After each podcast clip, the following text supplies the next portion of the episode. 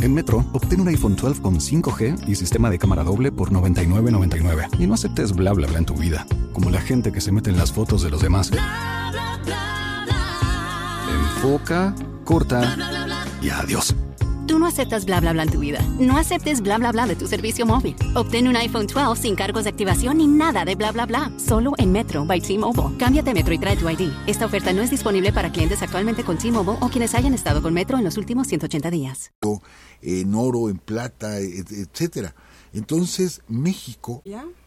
pues, pueden activar el, el- el audio. De hecho, estamos saliendo, está, está, miren, hace un rato, ahora como una hora aproximadamente, fue una tormenta terrible aquí en esta zona norte de la Ciudad de México. Eh, cayó un rayo aquí muy cerca, se fue la luz, pensábamos, pensábamos que no íbamos a poder transmitir, entonces, a ver, Parece que la red. A ver, vamos a ver. Sí, ver, estamos aquí. seguimos Nos escuchan aquí nuestros amigos de Spreaker. A ver, amigos de Spreaker, ¿nos escuchan? Ya no se escucha, nos dicen que no se escucha. Que no se escucha, nosotros estamos aquí escuchando bien, bastante bien. Mm, Qué, qué raro. Vamos a ver qué, qué pasa, a ver. Vamos a, a ver aquí nuestra... Sí, sí, aquí a reiniciar el audio, vamos a ver. ¿Aquí nos escuchan?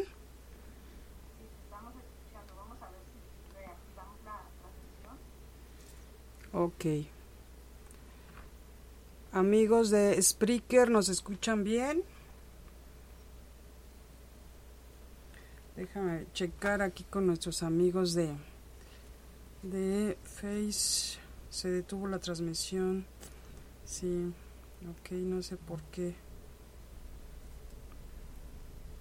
Han de haber dicho, no, ellos quieren abarcar mucho. No, no, no.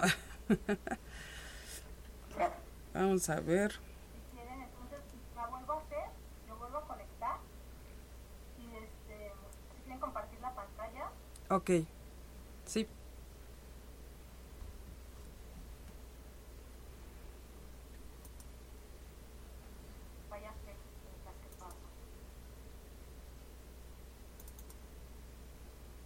Ok. Sí, se cortó. Es que tal vez igual nuestro internet está un poquito inestable. A ver. Ahí está. Sí, ok. Vamos a ver. Tengo que regresarle, ¿verdad, profesor? no estamos, estamos bien, ya continuamos. Este, eh, ya, perfecto. Bien, pues decíamos, es, es la importancia que le tenemos que dar a la minería y como que de pronto nos olvidamos, nos olvidamos de esa parte. Pero ahora, ¿dónde comienza la minería en, en, en, México, en nuestra historia? Bueno, pues nos tenemos que ir pues a la época prehispánica. A la época prehispánica, ya que eh, no utilizábamos los metales como se estaban utilizando allá en Europa, pero sí ya teníamos, eh, digamos, eh, alguna, algún trabajo de orfebrería sobre todo, y vemos la calidad de nuestros artesanos, la, la calidad de, de la gente, estamos hablando de antes de la conquista, amigos, y yo creo que prueba de ello son las piezas de oro que se encontraron dentro de la tumba 7 de Monte Albán. Este, muchas de las tumbas fueron saqueadas posteriormente. eh, se, se llevan muchas de esas piezas sin fundir, se las llevan para España, ¿sí? Pero uno de los galeones que llevaba esas piezas, pues se hunde, se hunde en las costas veracruzanas y es encontrada por un, este, ¿cómo se llama? Por un pescador. Y que aquí hicimos el programa, recordará licenciada cuando hicimos el programa y platicamos de lo que fueron las joyas del pescador. Sí, claro, cuando este no. hombre encontró todo un tesoro de piezas arqueológicas que desgraciadamente él no sabía el valor de, de- el valor histórico de todas estas piezas y las vendió a un joyero y el joyero este empezó a fundirlas eh, etcétera. Fue toda una historia, pero se lograron recuperar muchas de ellas que están en Oaxaca, que están este, también en Veracruz. Ah, ahí tenemos en las imágenes que, que eh, podemos compartir con ustedes algunas de estas piezas. Vean la belleza, el trabajo, ¿sí? el trabajo artesanal que hacían la gente de Oaxaca, la gente de este Zapoteca, la gente mixteca, etcétera. Vean ustedes la belleza. Fíjense que no pudimos encontrar una imagen. Yo, yo lo voy a comentar. Es una imagen que se encontraba, esta pieza se encontraba en la sala de Monte Albán, ¿sí? en el Museo Nacional de Antropología e Historia.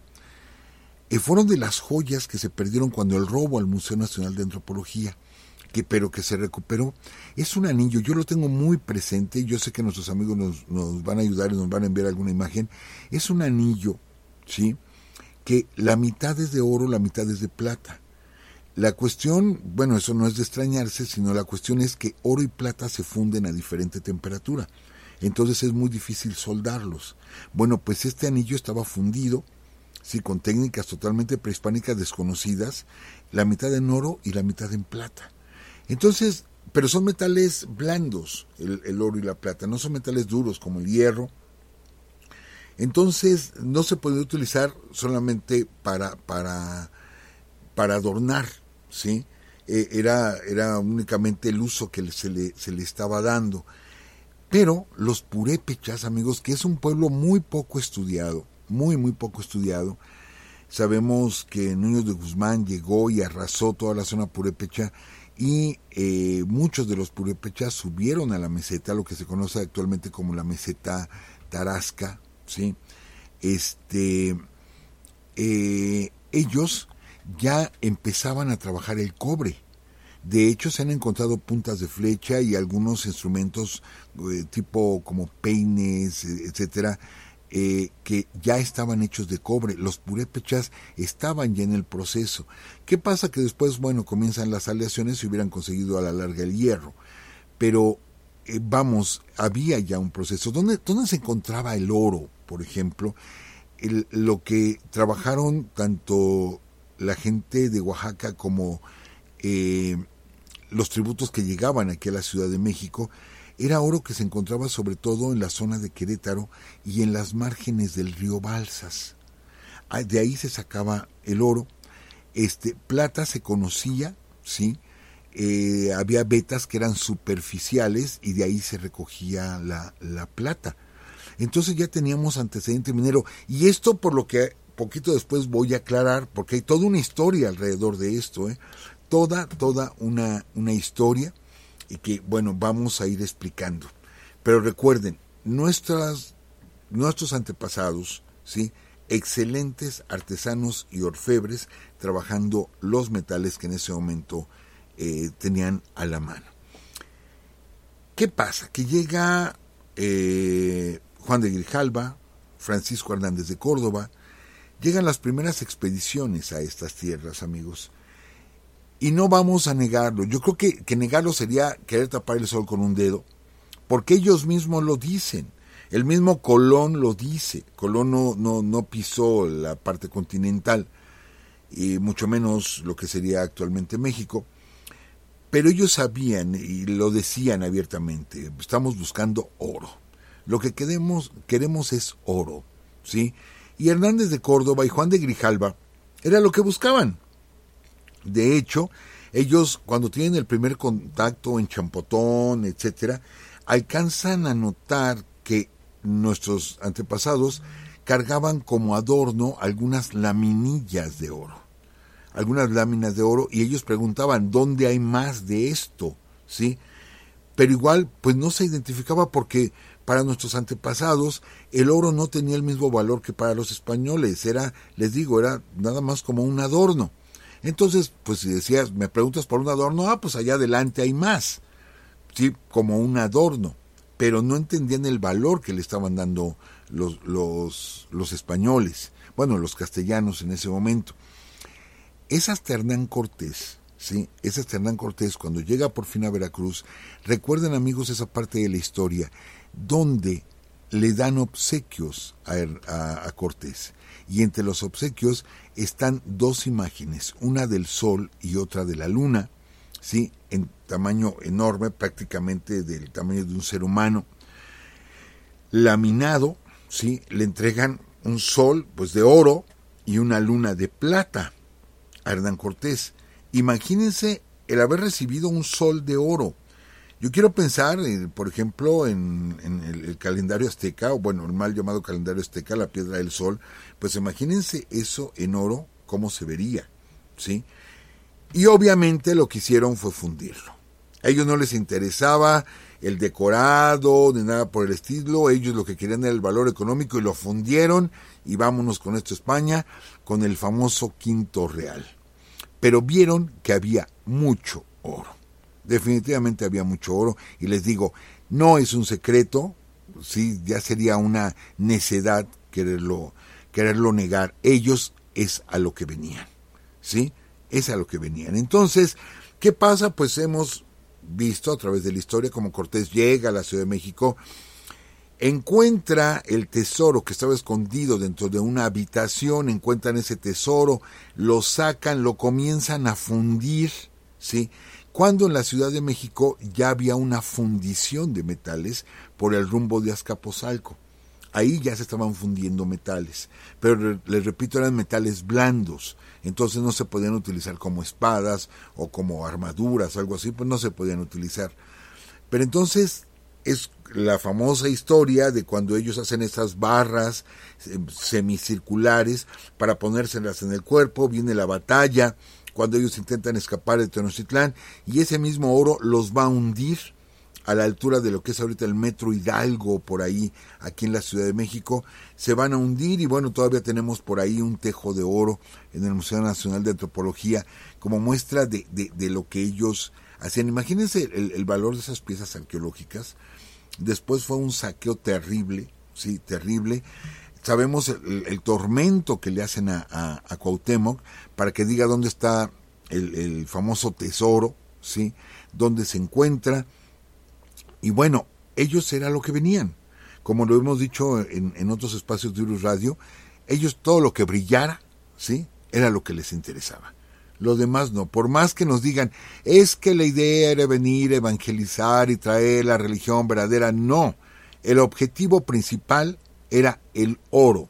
Era lo que buscaban. ¿Y qué pasaba con Europa, amigos? A ver, ¿qué pasaba con Europa? ¿Qué era España en ese momento? Ni siquiera era España eran reinos, diferentes reinos. Este, sabemos que comienza la unificación española con Isabel y con Fernando, ¿sí? Y era un montonal de reinos que peleaban entre ellos. ¿Dónde estaba el poder en ese tiempo en el mundo? En el mundo árabe. Ahí estaba el verdadero poder, ahí estaban las ciencias, ahí estaba la economía, ahí estaba todo el progreso, ¿sí? O, lo más granado del progreso estaba entre los árabes. Entonces, eh, lo, Isabel y Fernando lo que hacen es expulsar a los últimos árabes de España, sí, con la toma de Granada. Pero España es un país pobre. España es, bueno, Castilla o los reinos, vamos a seguirle diciendo España para entendernos mejor. España es un país pobre y los países de Europa son países pobres. Entonces, ¿qué vienen buscando, sí?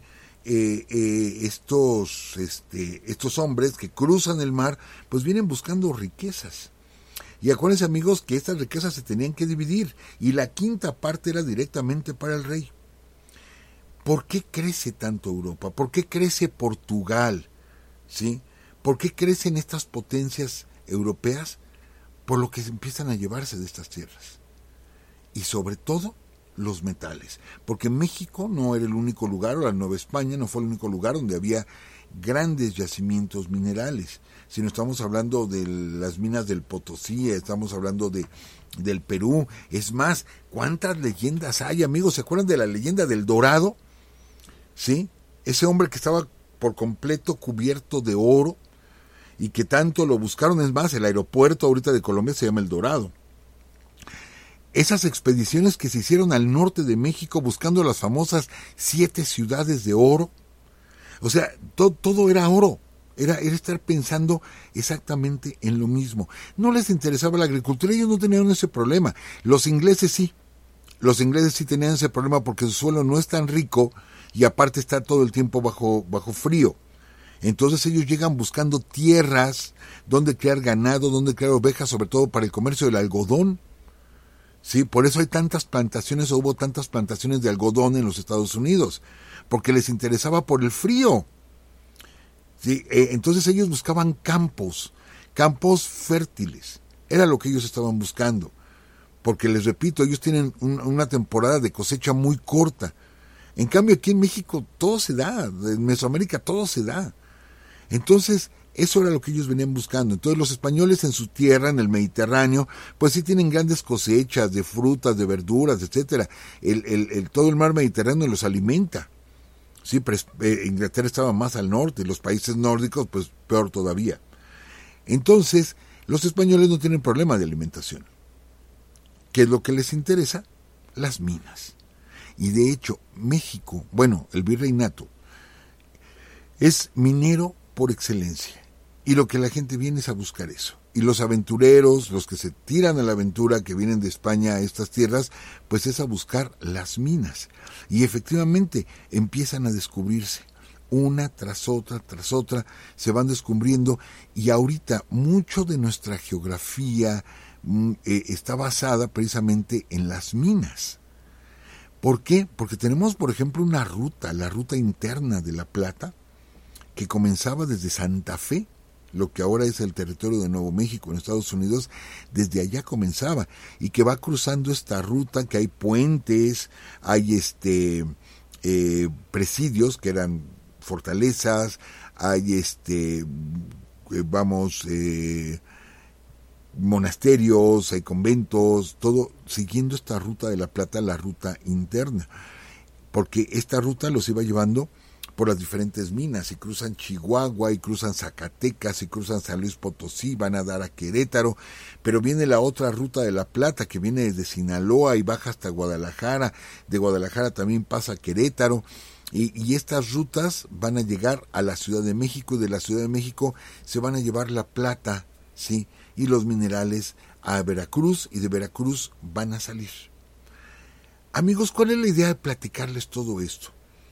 Pues precisamente porque en el año de 1792, por cédula real, se funda el Real Seminario de Minas. Pero necesitamos ver por qué, por qué era necesario. No, no se le ocurrió al rey decir, ¿y ahora qué hacemos? ¿No? Decirle ahí a su gente, a ver, estoy aburrido, no tengo nada que hacer, ah, pues vamos a hacer un Real Seminario de Minas. No, había un por qué hacerlo. Y esto era básico para la economía española. Y ahorita les digo, llegamos a esa, a esa parte. Nada más querer definir y dejar bien claro que mucho de nuestra geografía actual este, está basada precisamente en las minas. Muchas de nuestras carreteras eh, siguen el trazo de, los, de las rutas o de los reales caminos que seguía la plata, precisamente la plata mexicana. Amigos, se van a fundar, les repito, ciudades como Tasco, ¿sí? riquísima, riquísima ciudad, ciudades como eh, Querétaro, San Luis Potosí, eh, Pachuca, toda la zona de Mineral del Monte, Real del Monte, etcétera, Zacatecas, Guanajuato, sí, que son ciudades totalmente mineras, surgen de la minería. Bueno, Pachuca eh, es una excepción en que ahorita vamos a platicar una historia muy interesante de Pachuca. Este, todas estas ciudades están siguiendo eh, eh, esta búsqueda, tienen minas, se necesita mucha gente para trabajar en las minas. Pero fíjense, es bien curioso, y, eh, saben que cuando yo digo una persona negra no lo digo despóticamente, no, pero bueno, vamos a decir afrodescendientes. ¿Por qué no trajeron afrodescendientes a trabajar en las minas? Los ponían a trabajar en las plantaciones, ¿sí? Porque resistían el calor en las plantaciones. Pero ¿qué creen? No era gente resistente en las minas. No eran gentes resistentes. Resistían más nuestros naturales, en las minas, aunque era terrible trabajar en una mina. Cuando empezaban a trabajar, su promedio de vida era de siete años. Desde el momento que entraban a trabajar a la mina, era siete años, lo que en promedio lo que, lo que vivía la gente y moría. Era terrible el trabajo en las minas. ¿Por qué? Porque de igual forma era un trabajo artesanal. ¿Sí? ¿Qué, ¿Cuál es el problema de las minas mexicanas? Las minas mexicanas son ricas, pero tenemos un gran problema el problema de las minas mexicanas es el agua. Increíblemente. Mientras mucha gente está escarbando para buscar agua, para poder regar sus sembradíos, etcétera, en la minería mexicana lo que menos quieres es que aparezca agua. Es lo que menos esperas, porque tenemos muchos ríos subterráneos. No, nuestro suelo ¿sí? no es de escurrimiento. Hay muchísimos ríos subterráneos en el territorio nacional. Entonces empezaban a abrir una mina y de pronto al, abrir una pared se les venía no, no, no un escurrimiento, de entraba todo un río, así definitivamente todo un río y se inunda la mina. Y aparte humedece las paredes, humedece los maderos que están sosteniendo las bóvedas, ¿sí? Y al poco tiempo se viene abajo, colapsa la mina. No es fácil la minería en México. No es fácil, no es roca tan sólida que al ir entrando, bueno, pues no se desgrana, no, no, no se cae. No, nuestro suelo es más blando. Entonces lo tienes que ir apuntalando. Necesitas ir apuntalando para que no se te venga encima. Y perdón, yo dije, no quiero tocar temas de, de actuales de México, pero ahí tenemos pasta de conchos. ¿Cuántos años y no han podido sacar los restos? de los mineros que quedaron atrapados, años y años. Cuando una mina colapsa, ¿sí? Híjole, qué difícil es. Qué difícil es, y les digo, con la tecnología actual de 2022 y todavía no pueden sacar a los mineros que están en pasta de conchos. Así de difícil es la minería en México. Por el tipo de suelo, ¿sí? Entonces, eh, necesitaban mucha mano de obra, porque aparte, ¿cómo, ¿cómo sacaban el mineral? amigos, es, es bajar, vamos a imaginarnos, es, es, es bajar por el tiro de la mina y por medio de malacates, ¿sí? De malacates es ir jalando y por medio de poleas ir subiendo canastas con mineral. Y pues no es una canastita, son cientos de canastas los que hay que ir sacando y sacando y sacando y sacando. ¿Cómo lo hacen? Por medio de bestias de carga. Aquí es donde entran las mulas, los burros, los caballos, ¿sí? Por medio de estas bestias este, de carga es con lo que jalaban las cuerdas que cruzaban por poleas para poder sacar el mineral. ¿Sí? Eh, imagínense lo complicado que es. Eso cuando ya había, digamos, eh, eh, un poquito leve tecnología, pero cuando no era sacarlo en la espalda, en canastas, ¿sí? Sobre la espalda, y este y sacar así el mineral. No nada más es abrir un agujero, pues hay que ir echando la tierra para un lado e ir siguiendo una beta. Les digo, la minería no era fácil. Entonces la gente moría, moría, ¿sí? ¿Qué sucede? ¿Qué sucede, amigos? la, la, la plata mexicana, les digo, somos todavía el primer país productor en plata, de plata en el mundo. De ese tamaño es nuestra riqueza en México. ¿sí? Y vaya que nos han saqueado, vaya que nos han saqueado, ¿no? Tenemos oro, sí, pero no tenemos tanto oro. Eh, lo que más producimos es plata, aunque el oro está muy cercano a la plata, pero tenemos menor cantidad, ¿sí? Pero saben, en 300 años, ¿cuántas toneladas de oro se llevaron de, de México? 250 toneladas de oro. 250 toneladas es poco comparado a lo que se saca hoy de nuestras minas, que tenemos muchas minas a cielo abierto, o sea, ya no hay que perforar, sino que van, van eliminando, ¿no? Y, van a, va quedando la mina a cielo abierto, tenemos varias que, están funcionando. Pero en el tiempo, en esos 300 años de, de, que estuvieron aquí, eh, de que fue de colonia, pues fueron alrededor de 250 toneladas de oro. Eso es muchísimo. ¿sí? Y ahora las miles de toneladas de plata ¿sí? que se llevaron. Pero bueno, esa plata hay que fundirla. Y para, para hacer esa fundición, para, para trabajar la plata, se necesita del azogue. ¿Qué es el azogue, amigos? El mercurio. Y el mercurio se necesita, no voy a dar una explicación porque también a mí me cuesta trabajo entender un poquito cuál es, es todo el proceso de purificación de la plata. ¿sí? Pero es fundamental el mercurio. Y el mercurio se traía de España. Ellos eran los que tenían minas de mercurio, entonces había que traer el mercurio de España para poder purificar la plata mexicana. De tal forma que se, que se crea en 1535 la Casa de Moneda, que yo lo he dicho aquí y, un saludo, después supe que escucharon al- algunos amigos de la Casa de Moneda del programa, un saludo a nuestros amigos de la Casa de Moneda. Perdón, pero creo que hay muchas cosas de las cuales sentirnos muy orgullosos. Y una de las muchas cosas como mexicanos es de nuestra Casa de Moneda. De las principales casas de moneda del mundo. Sí, son verdaderos artistas en nuestra Casa de Moneda. Es de una calidad increíble y nuestras monedas trascienden a nivel mundial. Y no solo se diga monedas, sino también billetes. Pero hablando de monedas, es, es de un prestigio enorme la Casa de Moneda de México. Un saludo para todos ellos, que muchos de ellos son descendientes, que es por generaciones que trabajan en la Casa de Moneda. Caray, nuestros respetos, ¿sí? Se funda en 1535 la Casa de Moneda, eh, eh, llega el virrey Antonio de Mendoza y llega con esa con esa autori- autorización del rey de España de fundar una casa de moneda. ¿Para qué? Para fundir ahí el metal y convertirlo en monedas y ya hechas las monedas, pues se iban a, a- España. Pero posteriormente con el comercio que se da con el Oriente, ¿sí? Este, empieza a circular la plata que sale de aquí del virreinato, empieza a circular en Asia, que es un gran mercado. Y es la moneda más reconocida y más respetada en toda Asia. Gracias a que a ese comercio y a la calidad, les repito, de nuestra casa de moneda. Amigos, tan es así que inclusive estamos hablando del mundo hispano, ¿sí? O de las conquistas españolas, pero hablemos de los ingleses, ¿qué creen? Que en las colonias norteamericanas la moneda que se utilizaba, ¿sí? Era la moneda de ocho reales. La moneda, o sea, la moneda de plata hecha aquí en el virreinato. Era la moneda de uso común.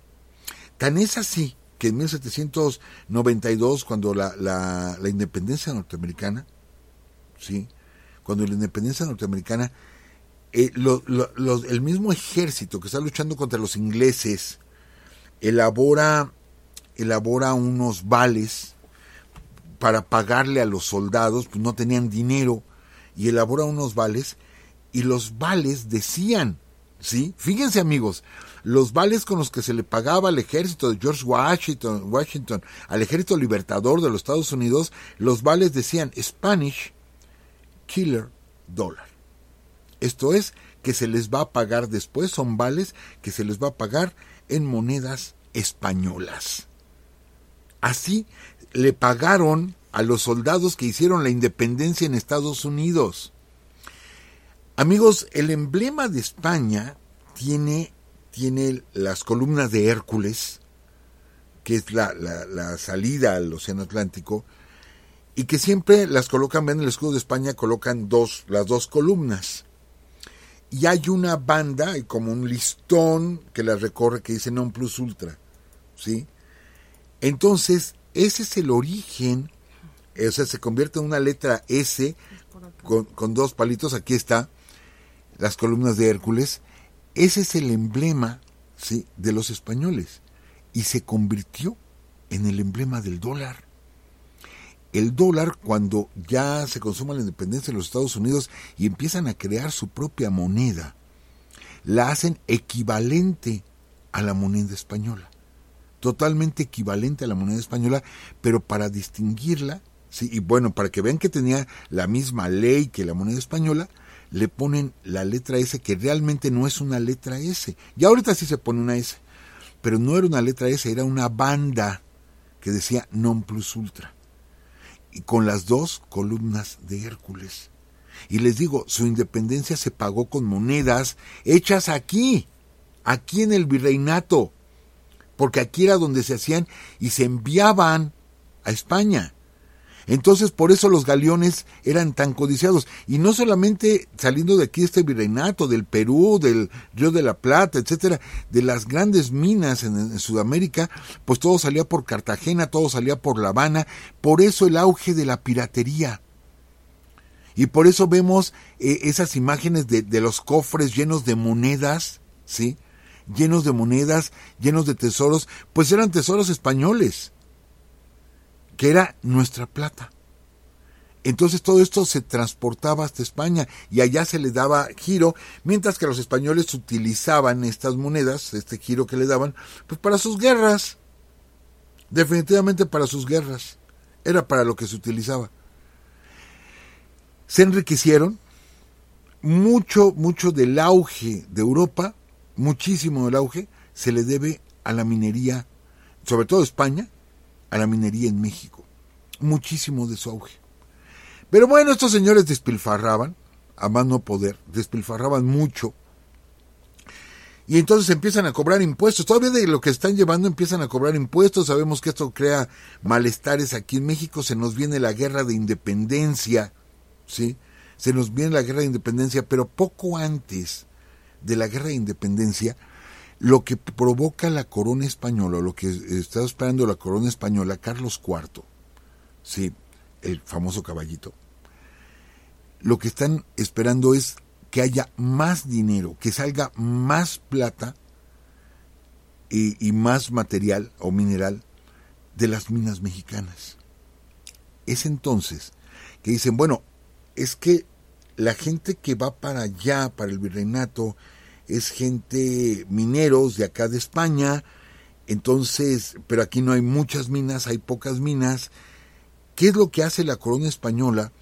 Comenzar a, enviar estudiantes a Alemania, a Austria, envían estudiantes para convertirlos en profesores. No estamos hablando de cientos, estamos hablando de ocho, diez gentes, para que aprendieran y se crea por órdenes del rey, ¿sí? El Real Seminario de Minas. ¿Para qué? Para crear gente especialista en México. Que cuando ellos llegan, cuando ellos llegan de España, se funda el Real Seminario de Minas en el año de 1792, toda una institución para estudiar la minería, para tener métodos científicos, para poder eh, eh, implementar maquinaria, para este para poder tener más mineral. ¿Para qué? Pues para mandar más a España y que España se quiera en guerras y gastándose todo ese dinero. Es entonces que se le da esa seriedad, ¿sí?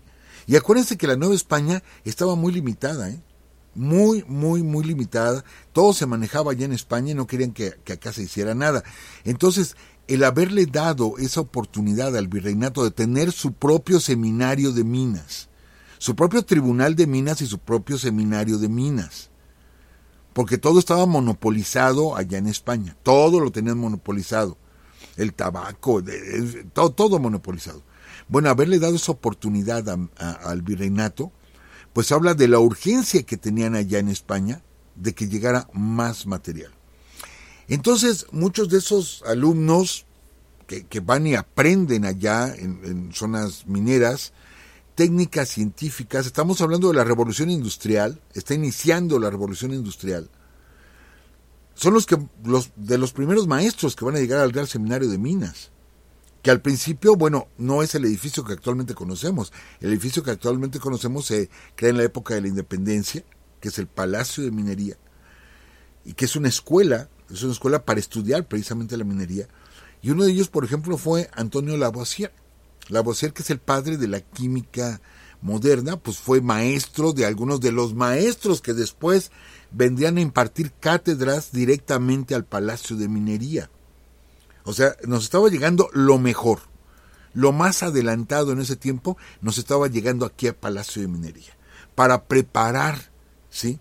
Para preparar gente, les, repito, con bases científicas, que cuando llegaron estos europeos, llegaron minimizando a nuestra gente, diciendo es que ustedes son pues muy primitivos para, para las minas y nosotros vamos a llegar a enseñarles cómo se debe de sacar el, el material. ¿Y qué creen amigos? Sí, sí nos trajeron muchas ventajas, no, es indiscutible, trajeron muchas ventajas, pero al final tuvieron que reconocer que nuestros mineros sabían hacer su trabajo. Les repito, muy primitivos, si ustedes quieren el asunto, pero sabían hacer su trabajo los mineros mexicanos. Por eso les decía, ya desde la época de Oaxaca, de Monte Albán, de los zapotecas, mixtecas, ya sabían trabajar. Nuestra gente sabía trabajarlo. Sí, nos llegan con muchos implementos nuevos, pero algo que va a ser muy, muy importante es que se viene la independencia. Y cuando se viene la independencia, amigos, es que hablamos de 11 años de guerra y sobre todo el Bajío, estamos hablando de Guanajuato, una zona minera tan importante. Este, las minas se inundan, las minas se incendian. No pasa lo mismo en Zacatecas, más, al norte, las minas continúan trabajando, ¿eh?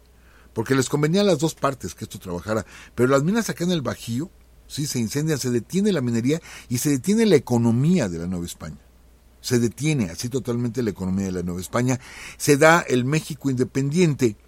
Y entonces ahora sí no queremos nada con los españoles, pero ¿quién creen que estaba lamiéndose los bigotes? Pero así, como, perdón si hoy estoy un poquito coloquial, pero como perro frente a carnicería, lamiéndose los bigotes los ingleses.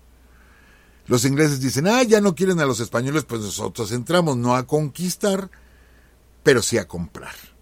Y México que necesita dinero, ya como México necesita dinero, y permite la entrada de los ingleses. Y los ingleses comienzan a comprar muchas minas. Pero no se esperaban. Eh, y aquí viene lo que les decía que les íbamos a comentar. Por ejemplo, la zona del Real del Monte, la zona de, de Pachuca, ¿sí? traen la máquina de vapor. Las primeras máquinas de vapor las traen precisamente para la minería cuando llegan con sus primeras máquinas de vapor, ¿por qué? Porque necesitaban desaguar. Después de la independencia quedan anegadas las minas mexicanas. Y había, había que este, sacar el agua de las minas. Y se traen sus máquinas de vapor. Pero con el problema de que San Juan de Ulúa bombardeaban el puerto de Veracruz, no podían bajar en Veracruz tuvieron que bajar en Mocambo. Ahí llegaron los barcos ingleses con sus máquinas de vapor, pero no había muelle, entonces había que desarmar las piezas y, bajar la piececita por piececita en lanchas, en este, eh, para, para, poder llevarlas a la orilla y, luego cargarlas y luego cárgalas. Y luego Veracruz, muchos de, de, los mineros que llegaron, ingenieros en minas que llegaron este, a México, murieron en Veracruz por las enfermedades. Porque ahora ya tienes ese instrumental, ya tienes la maquinaria, ahora llévate la Pachuca.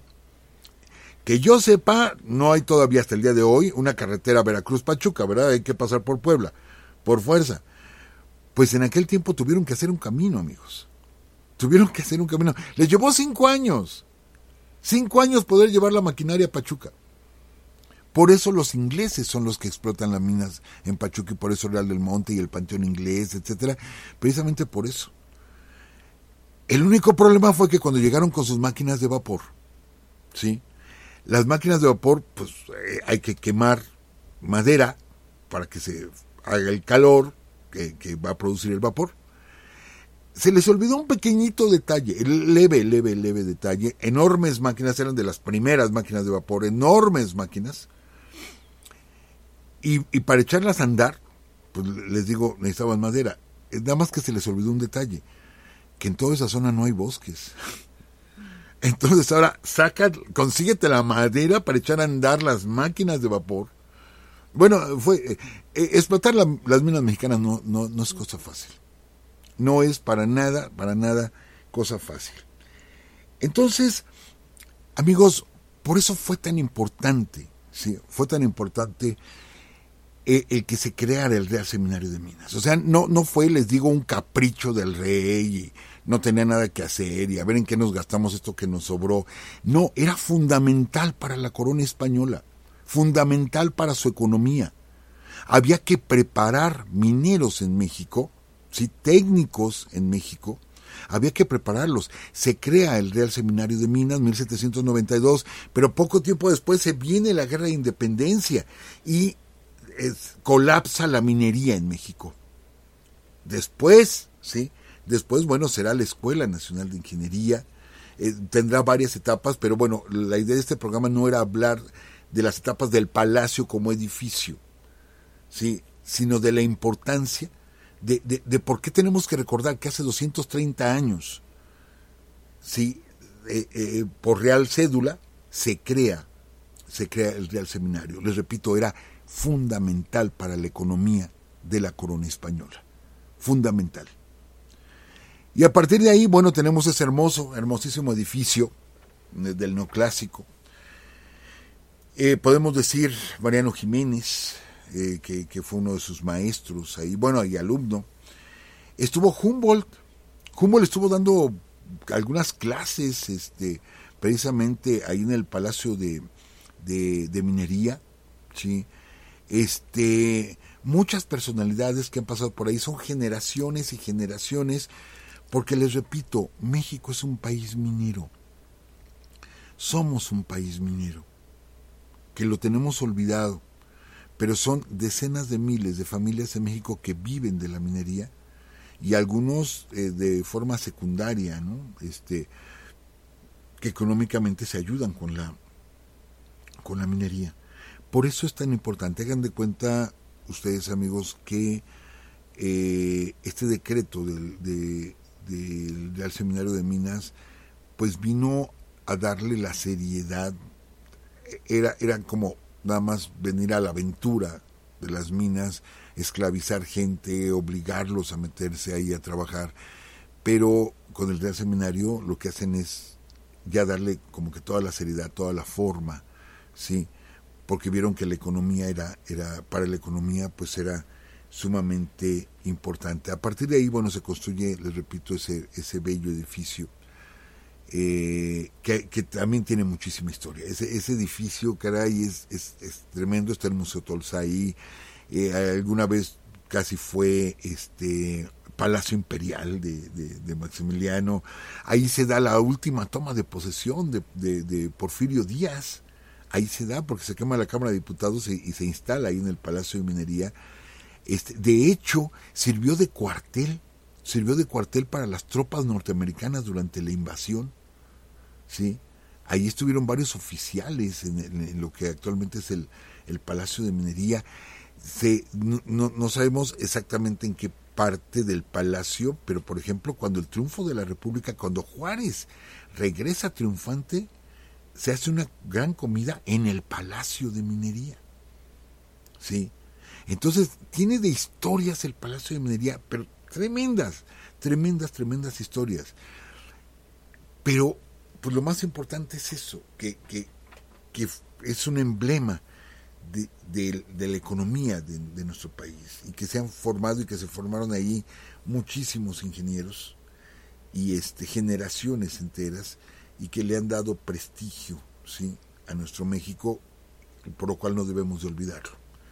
Y por lo cual bueno eh, tenemos que recordar este 230 aniversario que se dice bien fácil no pero son 230 años antes del México independiente pues se crea el Real Seminario de Minas. Y bueno, se nos fue el tiempo, este, licenciado, todavía nos quedamos con algunas historias que, que platicar, se nos fue un poquito el tiempo, pero este, pues teníamos que recordarlo, agradeciéndoles eh, de nuevo las autoridades de la Facultad de Ingeniería, del de, Palacio de Minería, la maestra Teresa, Carla, etcétera, por esta invitación que nos hacen para que platicáramos un poquito de la importancia y trascendencia de esta, de esta fecha aquí en el programa de Urus Radio, licenciada. Sí, profesor, así es, muchas gracias. Eh, de hecho, igual les mandamos felicitaciones tanto a Carla, a la maestra María Teresa, a, los a los que son parte del Palacio de Minería, a este y que pues están están festejando este 230 este pues aniversario. Eh, al parecer creo que fue el primero de enero cuando se fundó el, el, palacio, digo, el, el, Real Seminario de Minas y, este, y fue la primera escuela de ciencias en América. Así es. Este, y bueno, este y, a- y también venían de otros países a estudiar en ella, profesor de Guatemala, de Perú, de Filipinas y pues este mm, primero fue Real Seminario de Minas, después se llamó Colegio de Minería y luego Escuela de Ingenieros. Y pues, este, ¿qué más? Mm, Bueno, ya usted lo comentó, es de estilo neoclásico, este, pues fue realizado ya lo que es la construcción actual por eh, el valenciano Manuel Tolsá de 1797 a 1813. 16 años se llevó la construcción y eso que la escalera principal se le vino abajo, ¿eh? Se le, se le derrumbó la escalera principal. Les digo, eh, en sí el programa de hoy no era en sí del edificio del Palacio de Minería, Claro, claro, pero hay mucho que contar de, de ese edificio, pero a Tolsá se le vino abajo la escalera y tuvieron que reconstruirla. Son tantas, tantas historias, profesor. Y pues bueno, amigos, les les este invitamos para que visiten el Palacio de Minería. Eh, de hecho, ya es, ya está abierto al público. Este, hay visitas guiadas, así que ya pueden visitar este hermoso edificio. Ahorita este eh, les vamos a pasar unas cuantas, unas cuantas este, diapositivas de, de este hermoso edificio que igual de verdad está her- hermosísimo, que bueno, aquí aquí está en tiempos este tal vez de la colonia. Porfirista, Aquí en del la época porfirista. Sí, la época porfirista. Este, eh, esta foto, esta foto la tomé del libro, del libro que le regalaron a usted, profesor. Muchas gracias, un, un honor. Este, mira, aquí está Escuela Nacional de Ingenieros. Este, este es el patio central. Este, eh, este es el salón rojo. Fíjense lo hermoso que es. Este, aquí fue donde el profesor dio la conferencia el 8, sí fue el 8 de diciembre, ¿verdad, profesor? Y que estaremos ahí ahora en el mes de abril. Así es, así es, en el mes de abril por ahí estaremos. eh, bueno, eso esperamos, profesor. Y pues bueno, creo que ahora sí, se terminó. Pues sentirnos orgullosos, orgullosos de lo que es la minería en México, de, de esta gran institución, sí, que aunque fue formada, bueno, tenía un objetivo eh, sano, sí, formar gente aquí en México y se queda esa herencia, de, son 200, a- 230 años de herencia, sentirnos orgullosos, amigos, así como ahorita hablamos de la Casa de Moneda, de varias cosas que, que, que vale la pena, caray, tenemos tanto que presumir, la riqueza de nuestra tierra, ¿no? La riqueza de nuestro subsuelo, caramba, y, y que les digo, seguimos siendo el productor número uno de plata, así de, de, de, de ese tamaño, entonces sintámonos orgullosos y pues gracias, gracias de nuevo por la invitación. Sí, y, y bueno, pues amigos, eh, los esperamos por acá el próximo lunes. Ya saben ustedes que la cita es eh, a las 10 de la noche en www.spreaker.com diagonal user diagonal urus radio y en el famoso recalentado en Spotify. Bueno, también nos pueden escuchar en YouTube, eh, también en iTunes y bueno, en muchas plataformas en las que ya estamos, en, en Deezer. Este, sí, profesor. No, que la próxima semana continuamos con la serie, el capítulo 11 de la vida de Antonio López de Santana. Sí, algunos ya nos estaban preguntando. Decían, ¿no van a hablar de Su Alteza Serenísima? Sí, sí vamos a retomar precisamente la próxima semana ya este esta serie y pues qué más, qué más. Eh, ah, por acá nos mandaba un mensaje un amigo de en, es- en Facebook dice que es su cumpleaños, te felicitamos San Rebel Brown. Felicidades. Y bueno, también de La Bella Airosa nos escucha Juan Martín Chávez. Y pues bueno, no nos queda más que despedirnos amigos. Un abrazo a todos ustedes. Muchas gracias por acompañarnos, tanto a nuestros amigos que están aquí en el chat de Spreaker, como a nuestros amigos que están en Facebook, tanto del Palacio de Minería como de nuestra página de Urus Radio. Un abrazote a todos ustedes y muchas gracias. Me siento ay, emocionada porque ya me estoy viendo eh, también acá en Facebook.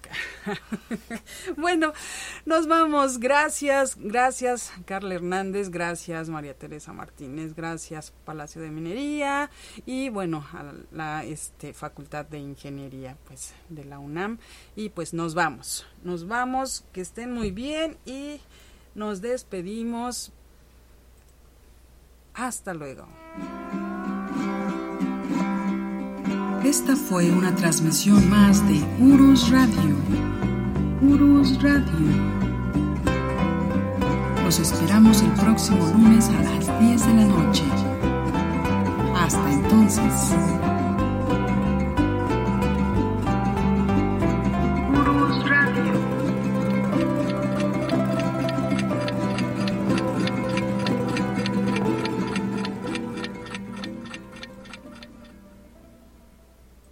Guys, it is Ryan. I'm not sure if you know this about me, but I'm a bit of a fun fanatic when I can. I like to work, but I like fun too. It's a thing. And now the truth is out there. I can tell you about my favorite place to have fun Chumba Casino. They have hundreds of social casino style games to choose from, with new games released each week. You can play for free anytime, anywhere and each day brings a new chance to collect daily bonuses. So join me in the fun. Sign up now at ChumbaCasino.com. No purchase necessary. Group. Void were prohibited by law. See terms and conditions. 18 plus.